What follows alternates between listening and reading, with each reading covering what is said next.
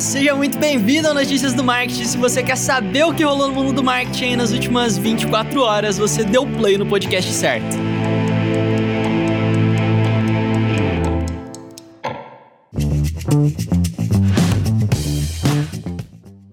Seja muito bem-vindo a mais uma semana do Notícias do Marketing, segunda-feira começando 15 de junho de 2020.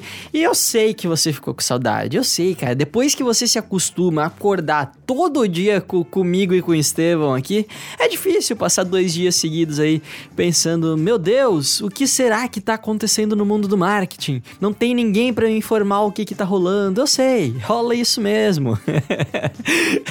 é normal sentir falta a gente diagnostica isso como saudade mesmo. Beleza? E já que você tá morrendo de saudade de escutar as notícias, eu não vou ficar me enrolando muito na introdução. Vamos lá, Estevão, traz aí a primeira notícia, cara.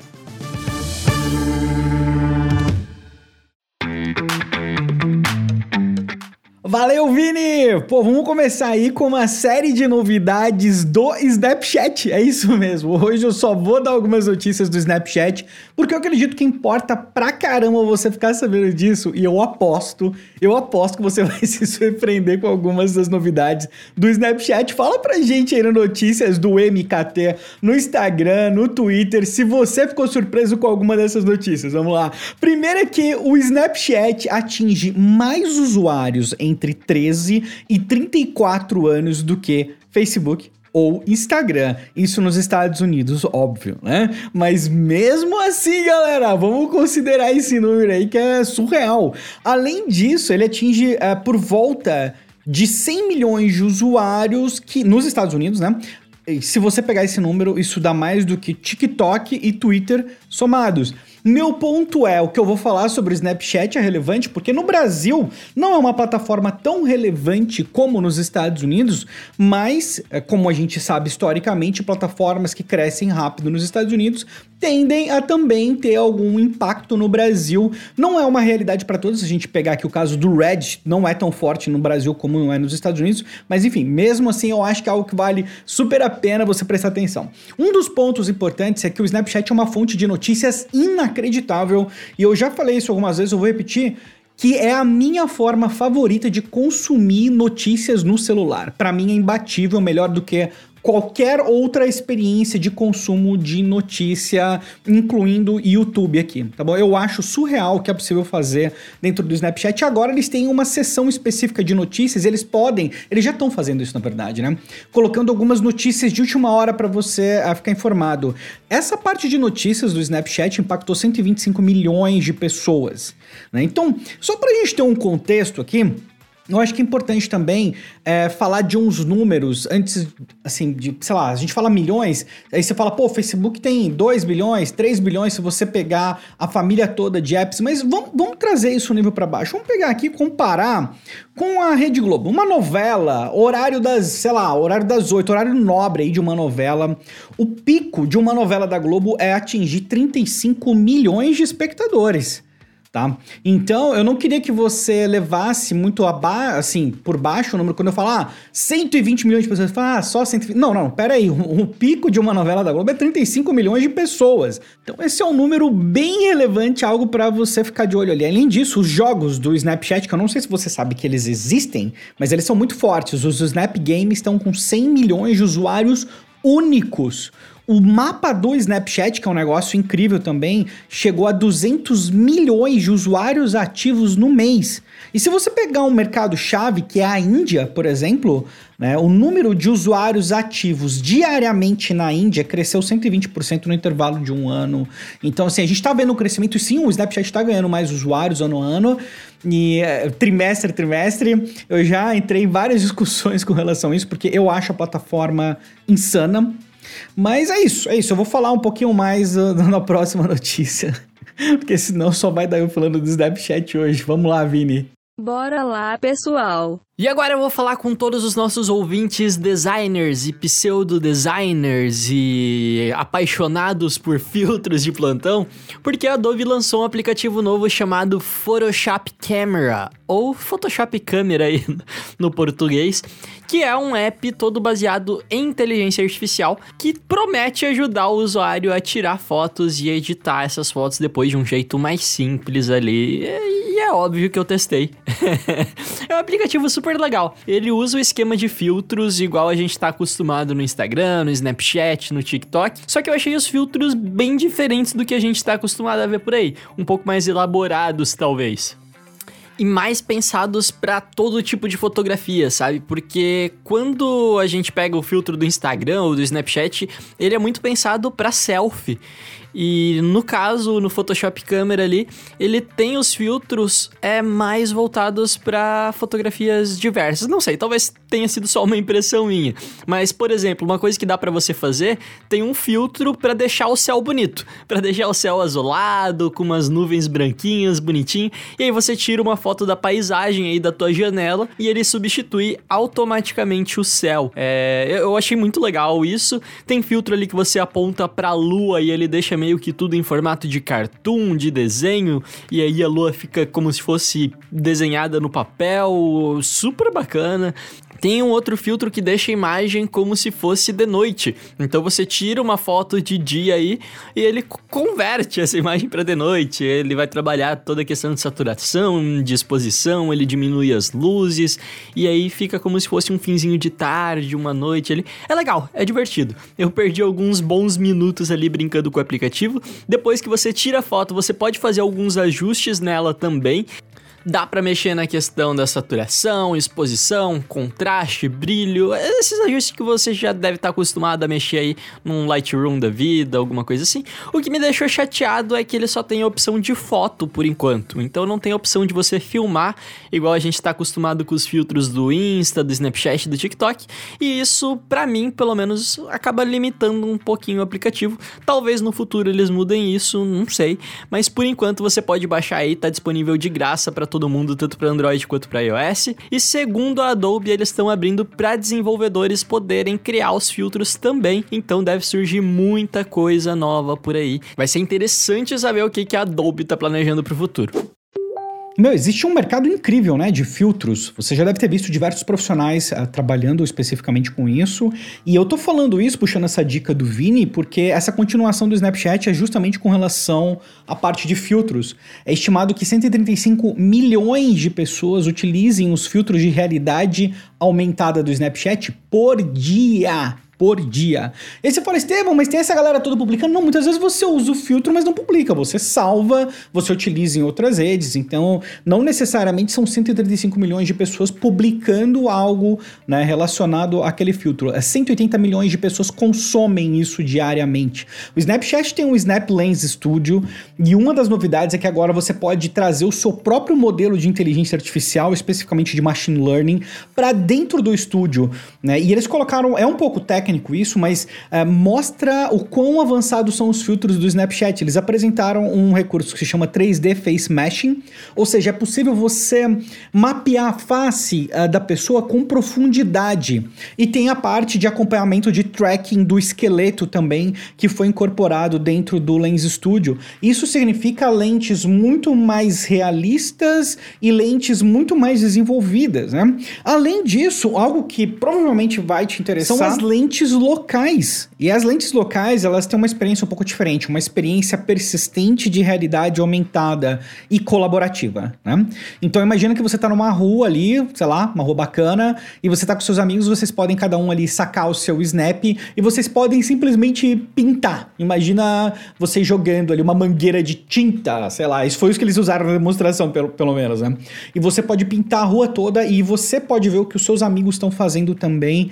E é, isso, isso é muito incrível. A ideia das lentes locais é expandir isso, né? Inclusive, tem uh, um recurso do Snapchat que chama Landmark, que são para marcos, pontos de referência. Imagina, por exemplo, você tá lá no Cristo ou em algum outro ponto de referência bacana, num lugar conhecido, você aponta o seu Snap, o Snapchat, e ali ele tem todo um efeito de realidade aumentada por trás daquilo, e outras pessoas pode, podem compartilhar daquela experiência. Isso já existe e agora o Snapchat está expandindo isso. A ideia, na verdade, parece ser monetizar, inclusive, a função de mapa do Snapchat. Ele vai ficar mais parecido com o Google Maps, mas contextualizado, com horários, reviews, opções de você acrescentar histórias locais, opções de delivery, interação com aplicativos. Essa interação com aplicativos eu vou deixar para falar no último bloco, porque isso aqui vai mudar muita coisa. Então, tem muita coisa acontecendo no, no Snapchat hoje. As lentes, aliás, a lente ali com uh, mais views tem 14 bilhões de views no Snapchat.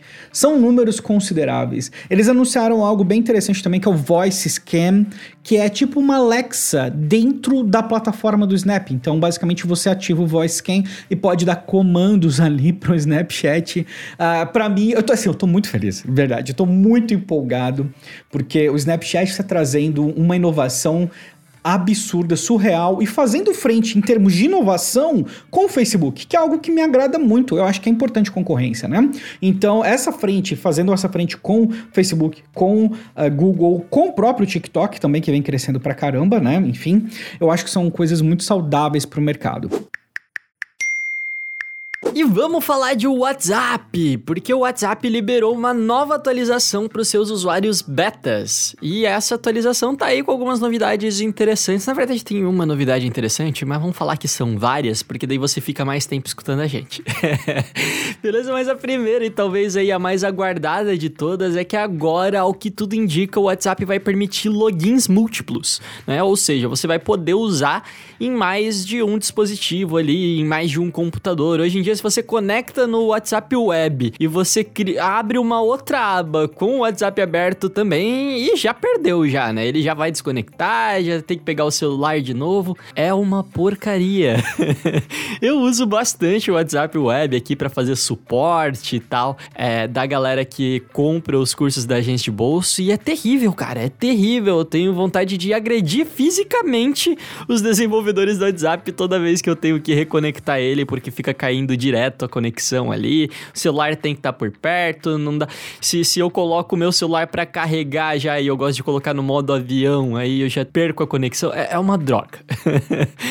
é muito ruim mesmo. Então o que vai acontecer é justamente que você vai poder conectar em vários dispositivos, ele vai ficar aí bem próximo do que é o Telegram hoje. É, você pode ter o aplicativo no teu computador, no teu celular, em mais de um celular se for o caso. É, e é o que tudo indica, pelo que os pesquisadores fuçaram lá no código, você vai poder se conectar aí em até quatro dispositivos simultaneamente. Gostei, já tô bem ansioso pela novidade. E além disso, parece que logo, logo você vai poder também pesquisar por data no WhatsApp. Então você vai setar ali uma data, um, um dia específico e ver todo mundo com quem você conversou naquele dia. É uma opção legal, principalmente para quem usa o WhatsApp Business aí, o WhatsApp para negócios. Vai ser super importante porque às vezes, pô, você sabe que você assinou o contrato determinado dia e tal, e você pode fazer uma pesquisa por dia. É interessante, gostei disso também. E esses são os únicos recursos que vale a pena comentar aqui. é, até tem uma integração com o ShareChat, que é um serviço de chamada por vídeo da Índia, mas não ajuda muito a gente aqui porque não está disponível pra gente. E tem também uma otimização na questão de armazenamento também. Quando você baixar uma foto ali, você vai poder ver quanto que ele tá usando de memória do teu armazenamento, do, do teu celular, mas é isso aí, é, é o mínimo que eles deveriam fazer, né? é uma série de atualizações bem simples, tudo coisa que já tem há anos no Telegram, e é isso, eu sou super fanboy do Telegram, mas com certeza, é, vindo essas opções aí pro WhatsApp, vai ser muito útil para todo mundo que usa o WhatsApp, principalmente a nível de negócio, que eu acho que a gente tava precisando muito dessas atualizações aí. Isso é uma transição para a próxima notícia. Foi várias ótimas novidades do WhatsApp, hein? Fiquei empolgadão, ansioso para chegar logo aí, mais do que necessário, chega num momento muito bom. Mas continuando aqui para o nosso último bloco de novidades do Snap, olha só. Um dos mais. Pra mim, o que é muito game changer no Snap agora são os Snap Minis. Eles chamaram de minis, mini aplicativos que você pode colocar dentro do Snapchat. Isso é surreal. Isso é algo que eu esperava do Facebook a curto prazo, algo que o Facebook tentou fazer com o Messenger e simplesmente não pegou. Ninguém usa esses aplicativos praticamente dentro do Messenger. Eles existem, inclusive, tem uma plataforma toda para isso, mas a forma como o Snapchat fez foi muito orgânico, muito simplesmente ficou bom porque a premissa é uma interação. Vamos supor que você queira meditar com uma outra pessoa. Tem uma integração do Headspace que vocês podem respirar junto, ele dá o comando na tela simultâneo para você ver o seu amigo e você e ele te, te, guia nesse processo. Vamos supor que você queira aprender um idioma novo e vai usar aquelas, aquele recurso de flashcards para você poder decorar e um falar a pronúncia, o outro também, ele te corrigir. Ou então algo super do dia a dia espero que isso volte, né, na verdade, que é você comprar ingresso pro cinema e escolher a poltrona junto com a pessoa enquanto você tá numa ligação, por exemplo, né? Então tudo isso dentro da plataforma, são outros recursos que outras plataformas podem colocar dentro do Snapchat de verdade. Isso aqui vai mudar muita coisa. E lembra que eu falei das lentes locais? As lentes locais vão poder interagir com os aplicativos. Agora junto com o fato de que também eles anunciaram que o Bitmoji, que tem por volta de 300 milhões de usuários ativos no mês, vai ser meio que uma identidade digital portátil, porque você vai poder levar isso pro uh, eh, PC, Mac, Xbox, uh, enfim, uh, ou videogames em geral, na verdade, PlayStation, enfim, acho que preciso falar todas, mas outras plataformas e videogames e provavelmente é um dos primeiros recursos aí de você ter uma identidade virtual que seja portátil, né? Então tem muita coisa nova, na verdade tem muito mais novidades aí do, do Snap. Eles fecharam tudo isso anunciando o Snap Kit, que é a plataforma que reúne todas essas questões aí do Snapchat. Então, a plataforma do Snap hoje, é importante que você entenda que ela vai além do Snapchat. Para você ter ideia, dos top 100 aplicativos no iOS e no Android, 20 utilizam o Snap Kit.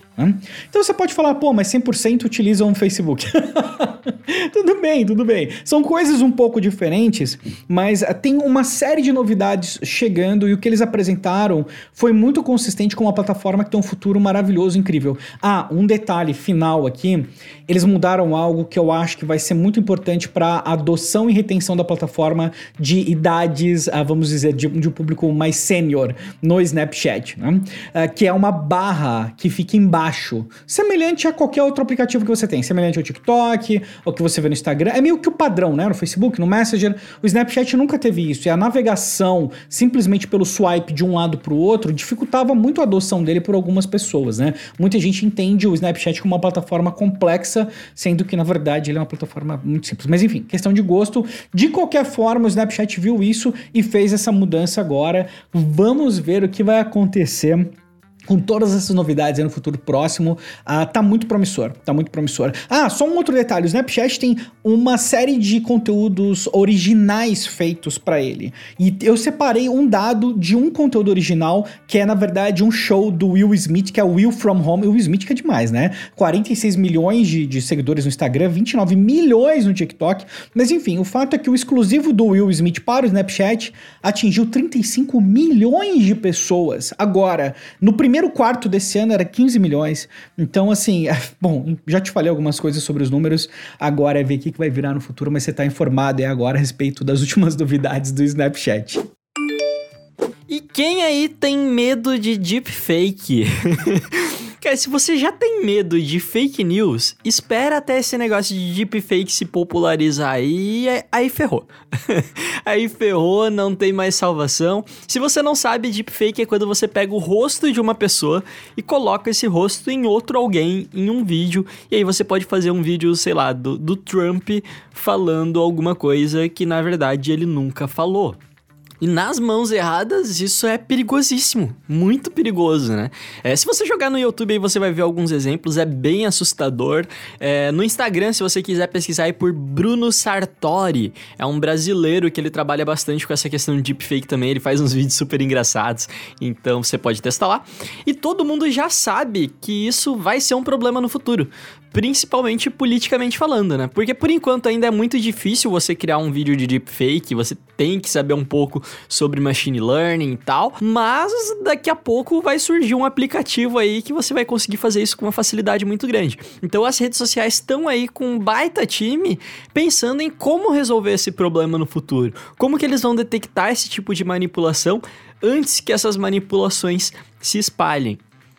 E aí, em setembro do ano passado, o Facebook e mais um grupo de empresas, aí, incluindo a Microsoft e várias universidades, eles lançaram um desafio para que os estudantes pudessem inventar alguma maneira de identificar esses deepfakes e quem inventasse a melhor solução ganharia aí um milhão de dólares, né? Uma boa bolada aí. É, no total, esse desafio teve 2.114 participantes que mandaram para o Facebook mais de 35 mil modelos de algoritmos e possíveis soluções para auxiliar nesse, nesse projeto. Isso rolou em março é, até março, na verdade. Então, de setembro até março, os participantes estavam desenvolvendo aí as suas aplicações. E em abril, o Facebook começou a avaliação e agora ele divulgou o resultado. É, eles chegaram aí, o modelo que chegou, que, que teve a melhor performance foi do Selim Seferbekov.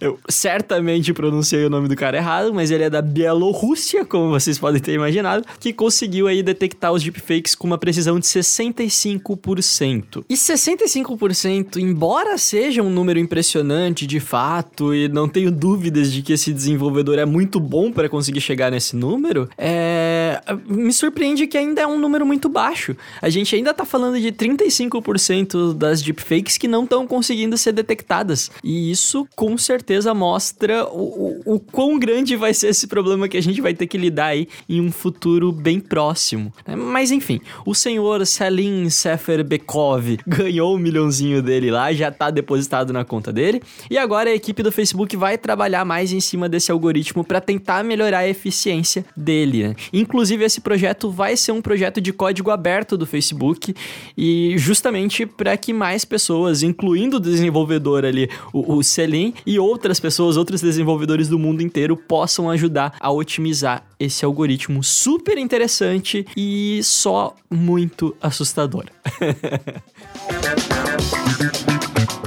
Meu, e bota medo nisso. Sempre que eu ouço falar de deepfakes, eu fico pensando, meu, com notícia falsa, né? Já, a gente já passa por essa situação. Você imagina aquelas pessoas no WhatsApp recebendo deepfake e você tentando explicar que, olha, a pessoa é essa, mas na verdade não é, tá bom?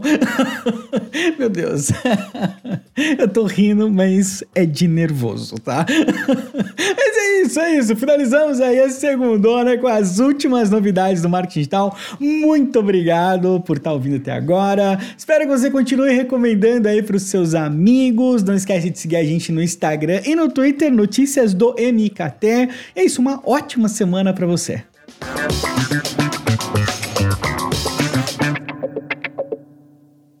Este podcast foi uma produção de Estevão Soares e Vinícius Gambetta, distribuído por Agência de Bolsa e SMXP.